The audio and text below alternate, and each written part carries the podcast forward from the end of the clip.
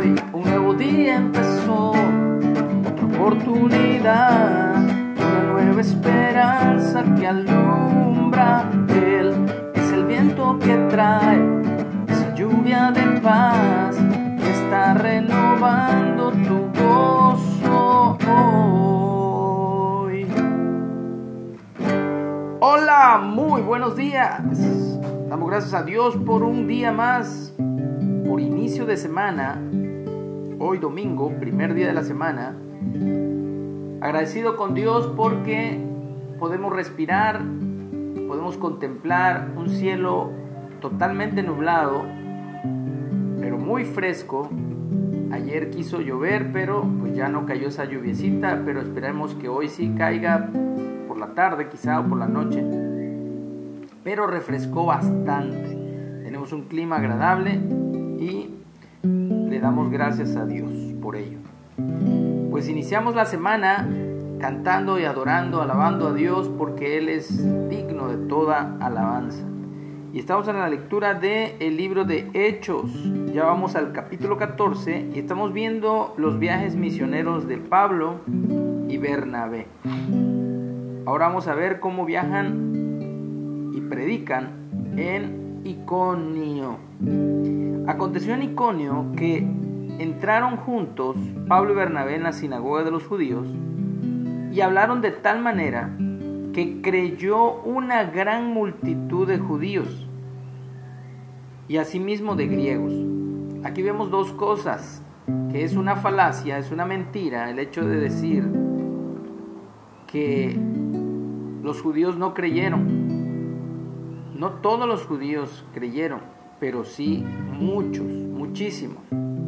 Aun cuando Jesús predicaba, los que lo rechazaron realmente fueron los líderes religiosos, los ancianos, los sacerdotes, los escribas, los maestros de la ley, los fariseos, los saduceos.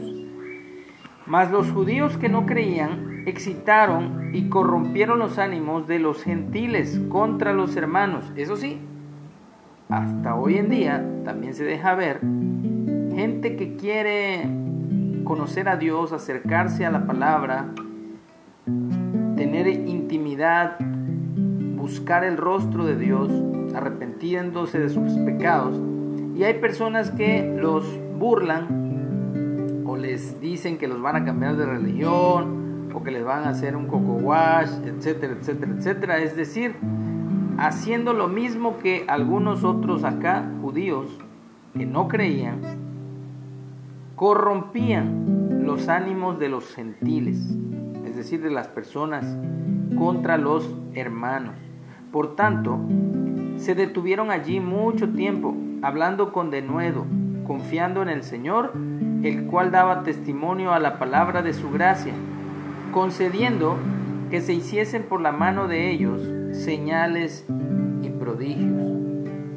Y hoy día igual Dios sigue siendo el mismo, hacedor de maravillas, hacedor de milagros, pero ¿cuántos de nosotros estamos dispuestos a pagar el precio de estar buscando su rostro, orando, ayunando, eh, clamando, rogando y hasta llorando para que esas señales, para que esos prodigios y esos milagros se manifiesten. No tenemos nosotros que eh, manipular a nadie o tratar de convencer a alguien, sino que simplemente esas señales, dijo Jesús, que a los que creyeran en su nombre, le seguirían. Entonces las señales nos siguen. Y si a veces no se dan, también acuérdense de que hay una voluntad perfecta, una soberanía de Dios para hacer conforme a su propósito. Y la gente de la ciudad estaba dividida. Unos estaban con los judíos y otros con los apóstoles. Pero cuando los judíos, y aquí hablamos no a nivel general de todos los judíos, vuelvo a repetir, sino solo de los que no creían, y los que corrompían los ánimos de las, de, las personas que sí creían. Pero eso sucede hasta hoy en día. No solo aquí como que recalcan mucho que los judíos, los judíos, los judíos. Dice, pero cuando los judíos y los gentiles, juntamente con sus gobernantes, se lanzaron a afrentarlos y a apedrearlos, habiéndolo sabido, ellos, obviamente Pablo y Bernabé, huyeron a Listra y Derbe, ciudades de Licaonia y a toda la región circunvecina, circunvecina y allí predicaban el Evangelio. Entonces, aquí vemos a estos dos hombres siervos de Dios, Bernabé y Pablo, que vienen a ser apóstoles o misioneros o enviados. Ahora ellos, bueno, Pablo directamente por Jesús, Bernabé enviado por los apóstoles Pedro, Juan, Jacobo, em, a predicar el Evangelio, porque a eso hemos sido llamados todos los creyentes, a predicar el Evangelio a toda criatura, para que todo aquel que crea en Jesús, en Yeshua, no se pierda, sino que tenga la vida eterna. Así que no paremos de compartir, de predicar, porque el tiempo ha llegado y el reino de los cielos se ha acercado a todo aquel que cree todo aquel que confiesa sus pecados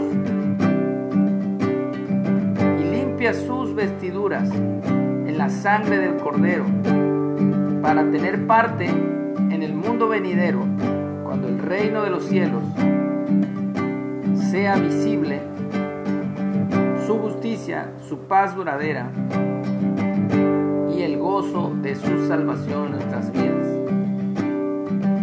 Físicamente será establecido desde Jerusalén cuando Yeshua, Jesús, regrese en poder y en gloria. Así que hoy un nuevo día empezó, otra oportunidad, una nueva esperanza que alumbra. Él es el viento que trae esa lluvia de paz